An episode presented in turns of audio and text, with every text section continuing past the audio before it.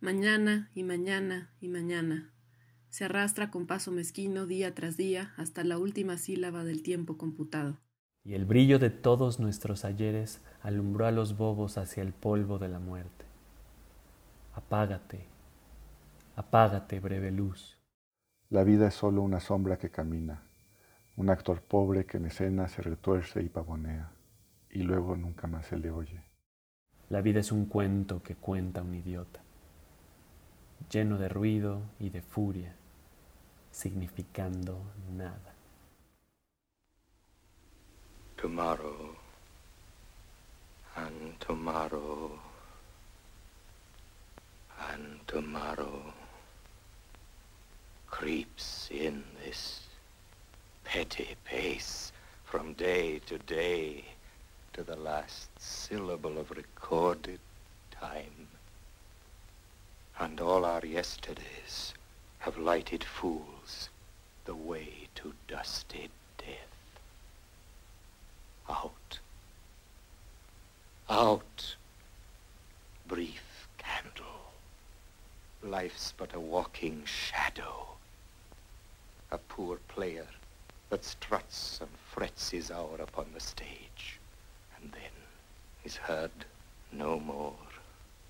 It is a tale told by an idiot, full of sound and fury, signifying nothing.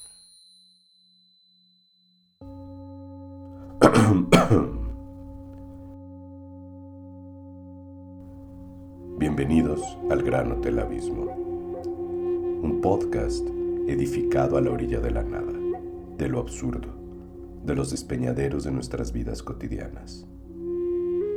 Un ejercicio de hospitalidad digital entre algoritmos, con room service a tentativas teóricas y proyectos artísticos contemporáneos. Cama doble o cama separada, sin vista al mar, con vista al abismo.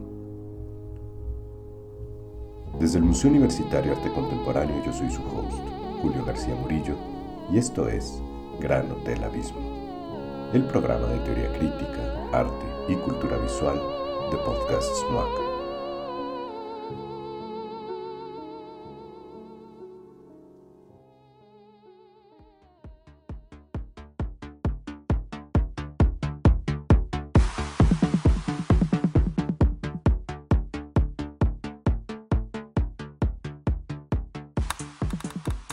Martes, Sábado, miércoles, domingo, viernes, lunes, jueves, sábado, miércoles, lunes, jueves, lunes, miércoles, domingo, miércoles, miércoles, sábado, domingo, miércoles, viernes, domingo, jueves, miércoles, Jueves. martes, lunes, jueves, jueves, miércoles, lunes, jueves, viernes, domingo, jueves, jueves, miércoles, martes, martes, Jueves. sábado, jueves, lunes, jueves, miércoles, Jueves. miércoles, lunes, Domingo. lunes, Miércoles. sábado, Jueves. martes, viernes, sábado, lunes,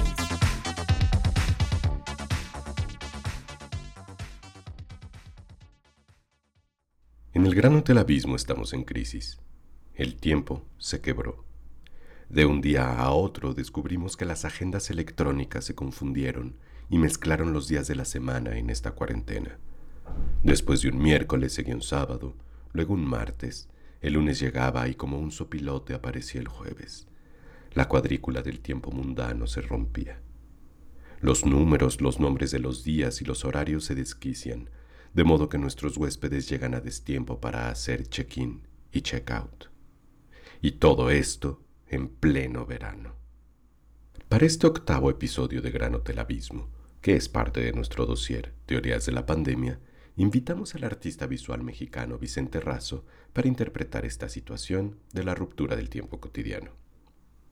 Razo vive y trabaja en la Ciudad de México. Es profesor de la Escuela Nacional de Pintura, Escultura y Grabado La Esmeralda y fundador de Sonido Apocalipsin. A finales del 2019, Razo presentó una exposición en la Ciudad de México en la que parecía hacer una premonición del desorden calendárico de nuestros días de cuarentena. Hoy esta muestra retorna con una mueca macabra. Tal vez su intervención nos ayude a recomponer algunas notas del curso de este tiempo pandémico. Sean bienvenidos al Gran Hotel Abismo.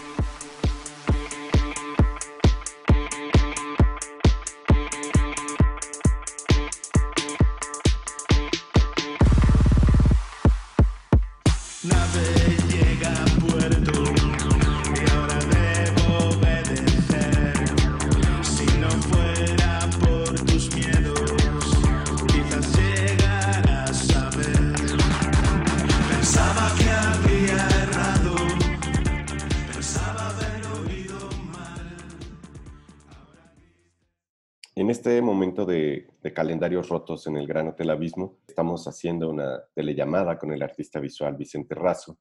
Vicente el año pasado presentó una exposición en la Ciudad de México llamada New Order, una muestra que, creo que de alguna manera retorna hoy como una especie de rostro siniestro, rostro desacomodado, de, que, que, refleja también nuestra vida cotidiana. Vicente, muchas gracias por, por acompañarnos hoy aquí en la recepción del Gran Hotel Abismo. Pues en primer lugar, saber cómo estás, dónde estás, qué ha pasado, qué, qué has hecho en esta cuarentena que ya lleva más de 100 días y parece que no le vemos final. Hola Julio, ¿qué tal? Un gusto estar aquí en el hotel.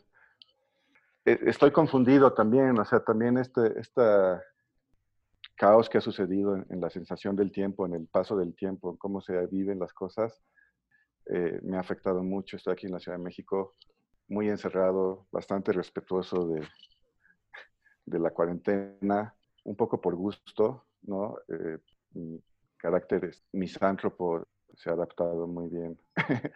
y quizás soy de esos personajes en los que dice, ay, bueno, no he cambiado tanto. Para mí es importante eh, hablar mucho de, de, esas semanas de encierro colectivo y absoluto que fueron muy extrañas. Fue un pasar del tiempo muy, muy, muy extraño. Creo que ya hasta ahorita se nos está empezando a olvidar esa experiencia que, que hubo colectiva donde los días ya no eran lo que normalmente son, ¿no? Y el tiempo se, se, vivió y se consumió de una manera muy, muy diferente a, a como es siempre, cotidianamente. Y justo es, esta como perforación que hubo en el tiempo, este tiempo que se, de repente se llenó de huecos y de resbaladillas y de pasadizos secretos, muy raro, pues a mí me hizo pensar en muchas cosas, me hizo mucho pensar cómo el pasado estaba teniendo cambiando en el presente ahorita, ¿no? A nivel personal, por ejemplo, pues yo hace justo dos años tuve una neumonía atípica y estuve conectado a un ventilador.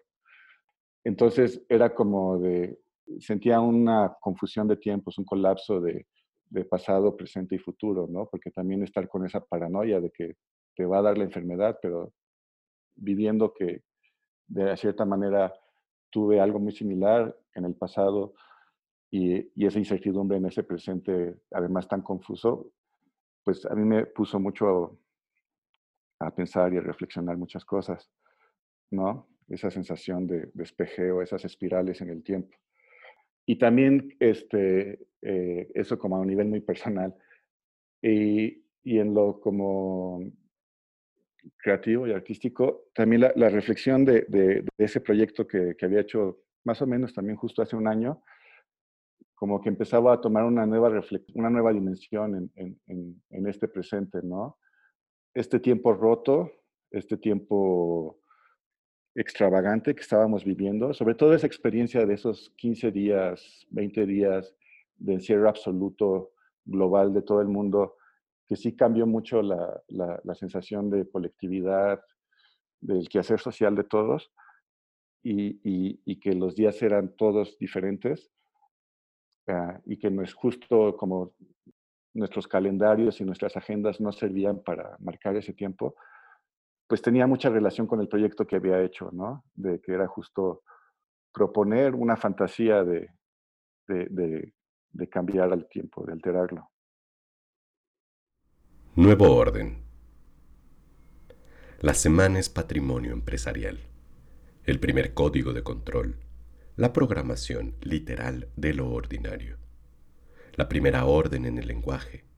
C++, enter, paréntesis, L, diagonal, M, diagonal, M, diagonal, J, diagonal, V, diagonal, S, diagonal, D, paréntesis. The first command. Insert, escape, entrada, salida. La necesidad de desbaratar el calendario quizás sea el trabajo político más trascendente que ha sido postergado. La prisa por lo real nos lo ha cancelado y nos ha alejado del ritmo gélido de lo increíble. ¿Cómo arruinar el destino? ¿Desmantelar agendas? ¿Ensuciar la vida de todos los días? Aquí se busca reprogramar el presente para sugerir un cambio que, aunque comience en siglos, se puede empezar a vislumbrar. Que ya se acabe la semana.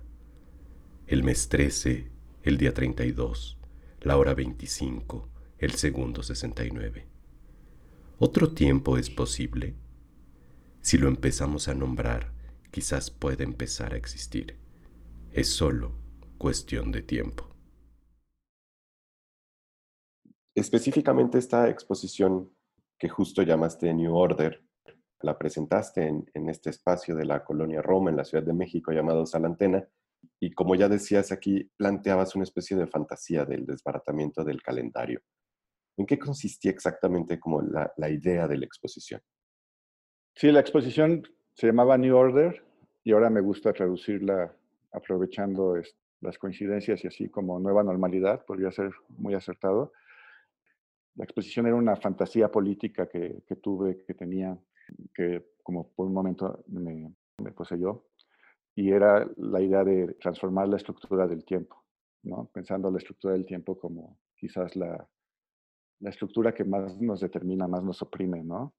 ese tiempo exacto, cuadriculado y repetitivo de la semana y romper esa línea de orden. Esa obviamente era la, intención poética.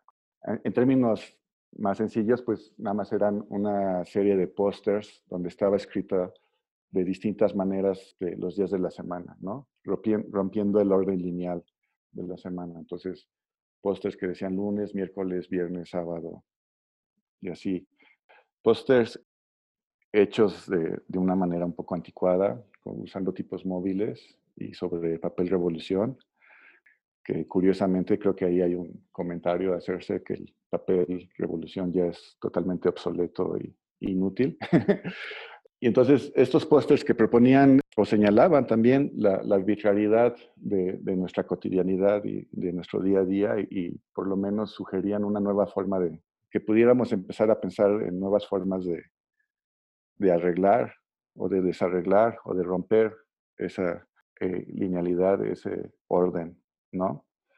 La exposición tenía también una serie de serigrafías y dibujos donde de manera muy críptica, muy rara, hablaba del tiempo que no existe. Esa idea del tiempo que no existe sería como el, el mes 13, el segundo 69, el día 33 y así.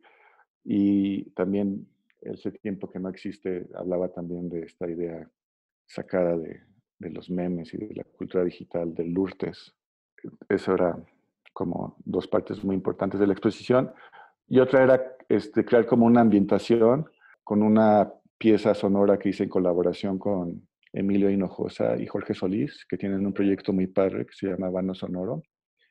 Hacía como una ambientación con los pósters y un, cuarto donde estaba invadido con el sonido, donde jugábamos a hacer un paralelismo entre los días de la semana y, las notas musicales. Son siete días, son siete notas. Y entonces usábamos los pósters como una partitura y crear entonces una atmósfera, una ambientación donde como a nivel sensor, sensorial se sintiera ese absurdo del paso del tiempo al, leer estos pósters como partitura y que estuviera este sonido pasando sin armonía o armonías accidentales, este, muy opresivo, muy aburrido también, generar esta sensación de, un paso del tiempo absurdo, diferente, extraño. Porque al final cada día es diferente y sobre todo en, la memoria, ese colapso y ese desorden espejeaban mejor como con lo que es la memoria de una vida o la memoria de, la existencia, donde hay efectivamente está sobredeterminada por esta cuadrícula y esta línea tan controladora, tan opresiva, de cierta manera, pero que al final de cuentas, pues sí está lleno de, de tensiones y de tonos y de eh, diferencias.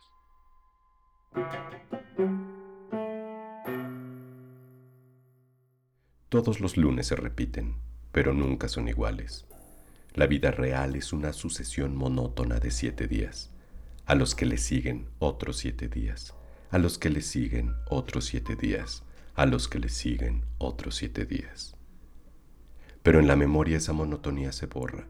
La experiencia y la memoria hacen que aparezcan tonos, timbres, ritmos, resonancias distintas, la ilusión de que cada día es distinto. Para construir esta composición usamos una serie de carteles con los días de la semana escritos en secuencias desordenadas. El código L diagonal M diagonal M diagonal J diagonal V diagonal S diagonal D es alterado. Estos carteles, indicaciones de otro orden posible en el tiempo, se convierten en una partitura, en un texto para ser interpretado musicalmente. Se aprovecha que el código del calendario se espejea en el lenguaje de la música. El lunes se disfraza de do, el martes es un re, el miércoles mi, el jueves fa, siete días para siete notas. En este juego se subraya y reinscribe necia y torpemente la atadura irremediable entre música y tiempo. La composición se puede volver una biografía o un calendario marcado, como en la memoria cada día es distinto, pero igual el control y el orden de la agenda, del calendario y de la armonía se pierden y como siempre, el sonido y el tiempo se confunden.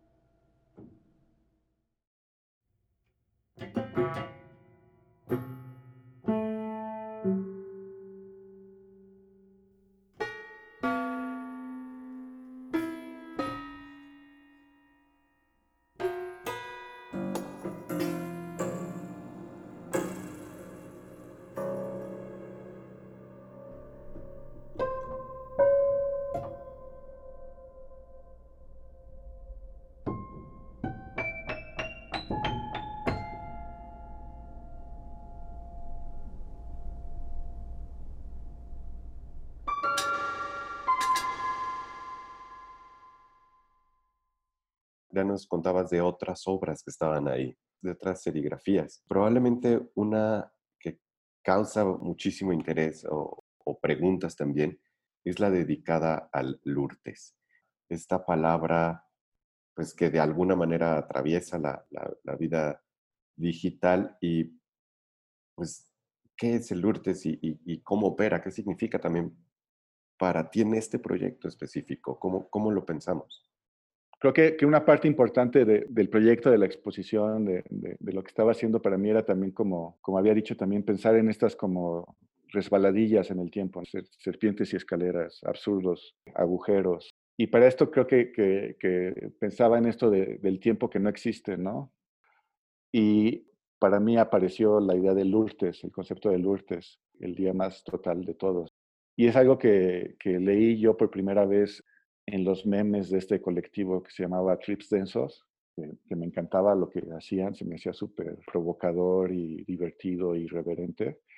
Y también se me hacía muy, que estaban haciendo juegos de narrativa y creativos muy, muy interesantes, muy, muy actuales. Y así fue mi encuentro con el, con el Lourdes. Y me pareció como un invento maravilloso, un neologismo increíble, ¿no? Porque el Lourdes, pues, es el tiempo podrido, el tiempo jodido. Es hablar del lunes, pero quitarle la dignidad, el honor de la cruda del fin de semana, ser el comienzo de algo. Todo eso lo pierde el lunes en el Lourdes. Y tampoco es el martes, ¿no? Tampoco es que el tiempo ha avanzado, que ya pasó un día, que la semana está en movimiento. O sea, es lo peor de todo, es el tiempo congelado de burócrata, de la vida godín, de el tiempo laboral sin avanzar, eterno. Eh, pues como un neologismo me parecía increíble justo hablando de estos nuevos tiempos o de tiempos que no existen. Y se me hace Lourdes como una palabra que resume la vida en la actualidad muy claramente y también una idea muy, muy de la vida digital. Creo que Lourdes tiene un espejo correcto serio o técnico en la palabra home office. Creo que, que son lo mismo. Home office es la palabra técnica y Lourdes es la poesía.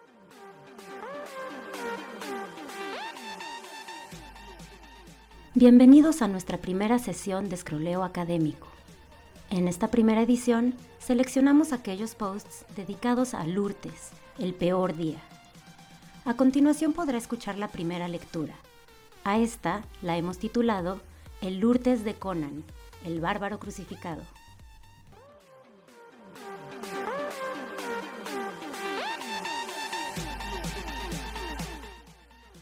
Es una ilustración del artista Boris Vallejo. Según Wikipedia, Boris Vallejo, nacido en Lima, Perú, el 8 de enero de 1941, dibuja casi exclusivamente para los géneros fantásticos y eróticos.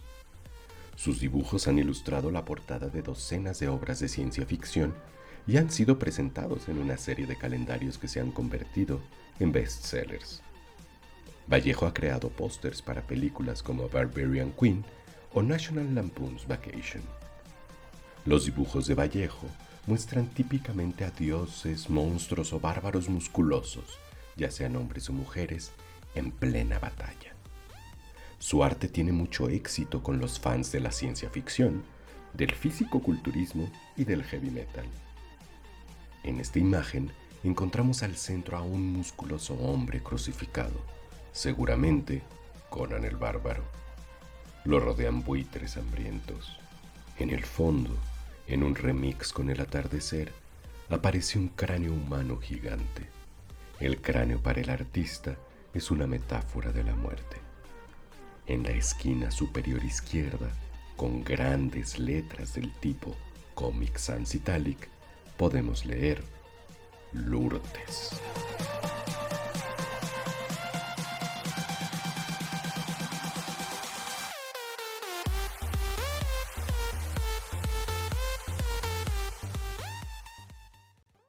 En, los pósters que tenían estas variaciones de los días de la semana, aparece un elemento que, que ahorita yo considero siniestro y premonitorio y es, eh, atrás de todos estos días de la semana aparece un, una cosa que aparentaría tener una transparencia casi de un coronavirus. Pero ¿en qué consistía este, este elemento específico? Sí, eso fue muy, muy curioso porque, pues, coincidencia o premonición, quién sabe, de cierta manera el, el coronavirus estaba ahí anunciándose en esas imágenes de este nuevo tiempo, tiempo descompuesto, este tiempo perforado que, que ahí se, se, colaba y aparecía. Eh, los pósters estaban hechos en, en, una imprenta que hace pósters viejos, hacía los pósters para fiestas de luz y sonido de pueblo muy viejas. Y lo que hay de fondo es como una cosa muy rudimentaria, una versión muy rudimentaria como de una bola disco brillando, no una bola llena de luces y, o bueno, de líneas. Pero esa bola disco, pues obviamente en, la actualidad y, con todo lo que ha pasado, se transmutó en, pues en el COVID, en el coronavirus. Y así se ve, y así se ve como está infectando el tiempo, infectando todos los días, infectando la cotidianidad.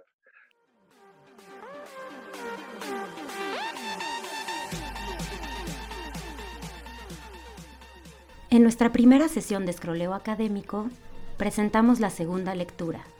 Su título es El noveno Lourdes del día.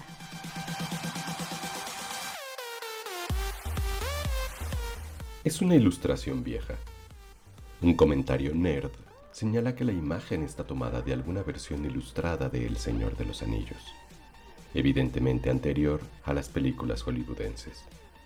Es un bosque gótico seguramente encantado, un universo de fantasía con aires medievales. En este, un caballero macabro, espectral, sostiene una espada gigante en busca de su víctima.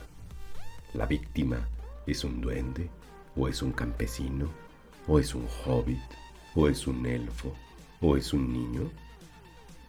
Este se esconde ocultándose de la figura macabra. En tipografía Impact sobre el caballero fantasma está escrito el noveno Lourdes del día. Con la misma tipografía, pero un poco más grande, escrito sobre el elfo, hobbit, campesino, niño, dice simplemente tú. Arriba del recuadro donde aparece esta imagen hay un circulito con un dibujo apenas visible y al lado de este dice cringe denso. Debajo del recuadro hay un corazón, un globo tipo diálogo como los que se usan en los cómics, una flecha o un avión de papel y un listón. Todos estos dibujitos los puedes apretar y cambian de color. Cringe Denso existe en Instagram, arroba Cringe Denso. Son unos pinches genios. Probablemente en algún momento fueron parte de Trips Densos, unos genios geniales que hacían cosas muy chingonas y divertidas. Trips Densos existían también en Instagram, hasta que un día Instagram decidió cancelarlos, y los canceló. Eso significa que desaparecieron de Instagram y todo lo que habían hecho también desapareció. En Instagram, y dicen que también en Twitter, y también dicen que en Facebook, ya no tanto, hay muchas cosas muy divertidas. Hay mucha gente haciendo cosas muy pinches geniales, que son para Instagram, o para Twitter, o para Facebook.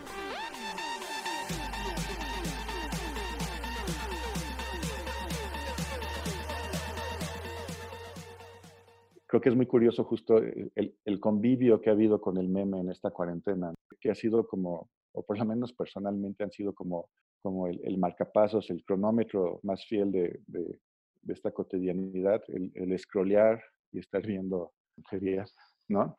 Eh, y entonces esta cuestión de que el meme haya sido de los agentes con la inmunidad suficiente para poder seguir circulando y existiendo, el meme ha sido un sobreviviente de todo esto y sobreviviente reforzado e inmune. Y por otro lado, creo que también es, curioso, ¿no? Porque que esta pandemia acabó siendo como un golpe de estado total de lo digital sobre la vida cotidiana. El manotazo final que faltaba ya para que fuera claro cómo y quién gobierna el mundo, ¿no? Creo que, que valdría la pena pensar qué hubiera pasado si hubiera sido al revés, es decir, que el virus hubiera estado en las computadoras y la calle hubiera sido el espacio libre. Pero bueno, lo que pasó fue justamente lo opuesto, ¿no? El virus en la calle y la vida en la computadora, en la pantalla. Y creo que el meme y, toda la bobería del Internet, creo que de hecho es lo, único que para mí puede ser como, como interesante. Estos derrames casi como inconscientes, creativos, estas germinaciones como muy oscuras y espontáneas son las más rescatables de, toda esta experiencia, porque, porque lo demás está súper cuadriculado y súper determinado y controlado.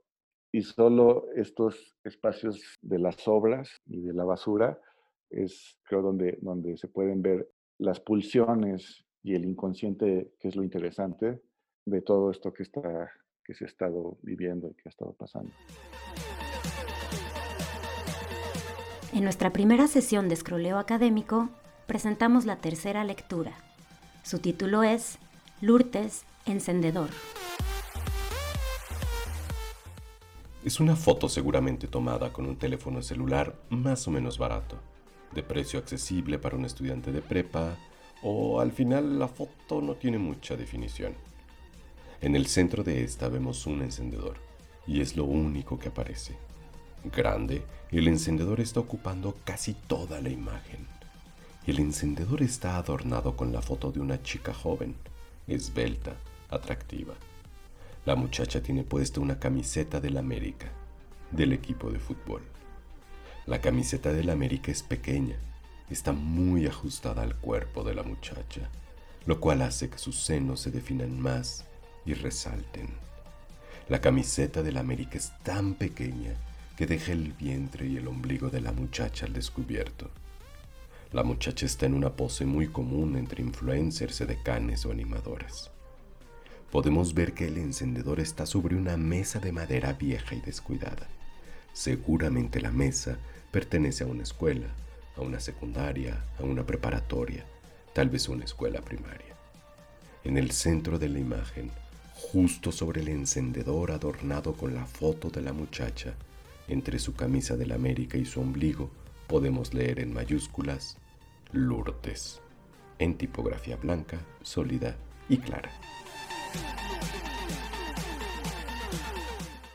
Vicente, entre esta dictadura digital, este manotazo y la lectura del meme como un derrame, como un pliegue que nos deja ver las pulsiones, nos quedamos en un piso en el que intentamos andar o en una narrativa que vemos que no se estabiliza, sino simplemente se empieza a acelerar más. es curioso que hables de acelerar, porque creo que justo esta es la, la situación es que estamos rebasados, ¿no? En este rebase en el que estamos, justo creo que, que lo que vale la pena observar es estos rastros dejados como inconscientemente por esta máquina inhumana y que funciona a una velocidad que no nos pertenece.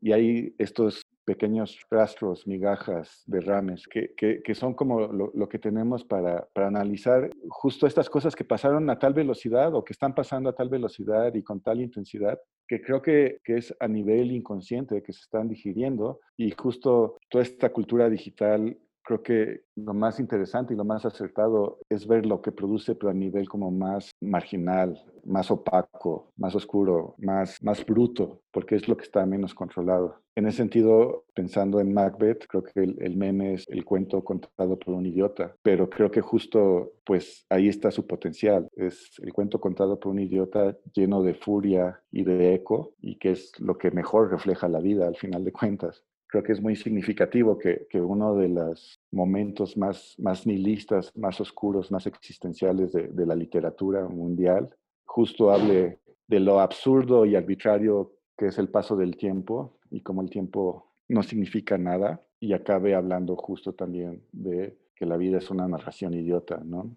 Justo en, en Macbeth es una de las obras donde Shakespeare eh, crea más neologismos, ¿no? Más palabras nuevas y justo crea muchas palabras nuevas para poder expresar la, la, angustia, la ansiedad, el estrés, el horror emocional y ese encantamiento negativo en el que están Macbeth y Lady Macbeth.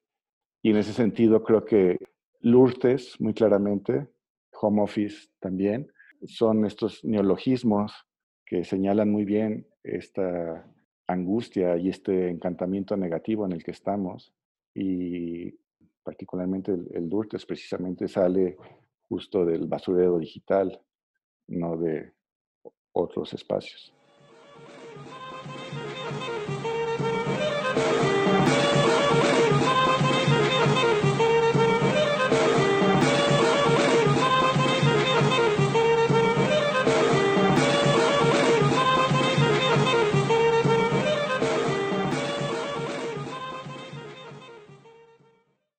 Nuestra primera sesión de escroleo académico, presentamos la cuarta y última lectura.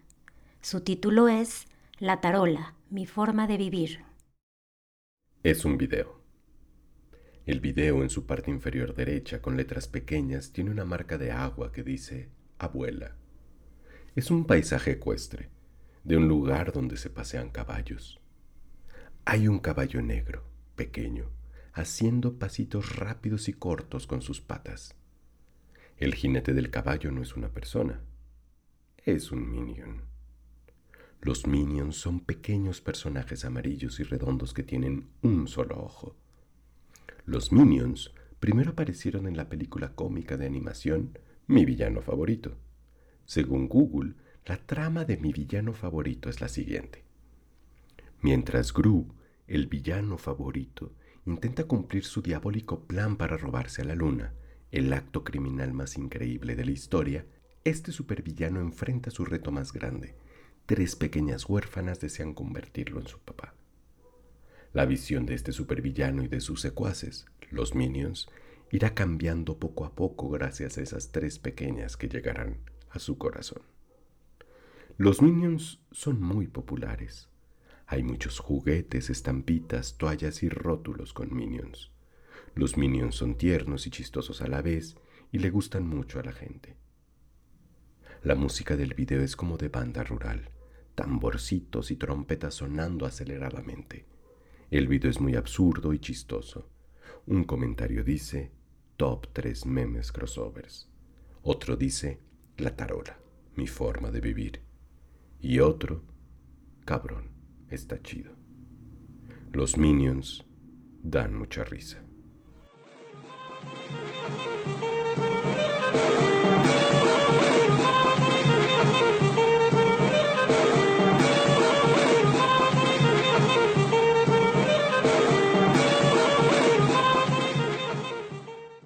Gracias por su estancia en Gran Hotel Abismo.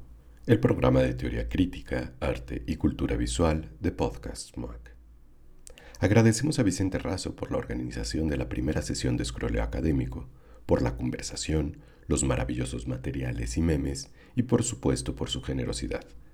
Consulta en nuestras redes el GIF que preparó especialmente para este episodio.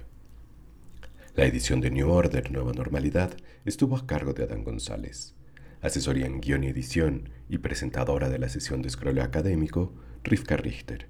Gestión de medios por Ana Cristina Sol. Revisión editorial por Sandra Barba y Vanessa López. Logística y asistencia de producción por Isabela Contreras y Alejandra Monroy, quienes también leyeron Días de la Semana con Andrea de Caso, Jaime González y Elba Peniche. Guión, locución y producción por Julio García Murillo. La grabación, con sus escalas, tonos y atonalidades críticas, se realizó desde los timbres de cada quien. Revisa nuestro hashtag MOAC donde estés. Para futuras reservaciones consulta nuestra programación en moac.unam.mx, diagonal programa, diagonal podcasts, así como nuestras plataformas digitales. Esto fue Gran Hotel Abismo.